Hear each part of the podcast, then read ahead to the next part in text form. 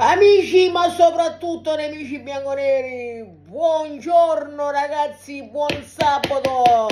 How are you? Pronostico Napoli-Juve. Come sempre la roulette ci dirà il suo verdetto. Rosso Napoli, nero Juve, verde egalité. Quindi la ruota della della roulette girerà cosa facciamo? Tre, tre, tre colpi o direttamente uno secco? Facciamo due su tre, due su tre, dai. Due su tre, quindi giriamo la ruota. Abbiamo detto rosso Napoli.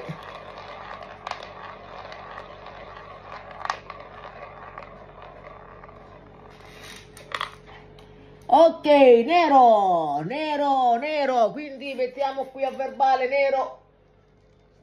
Mettiamo a verbale che il primo è Juventus, il primo colpo è Juventus. Facciamo il secondo giro, 3 su 2.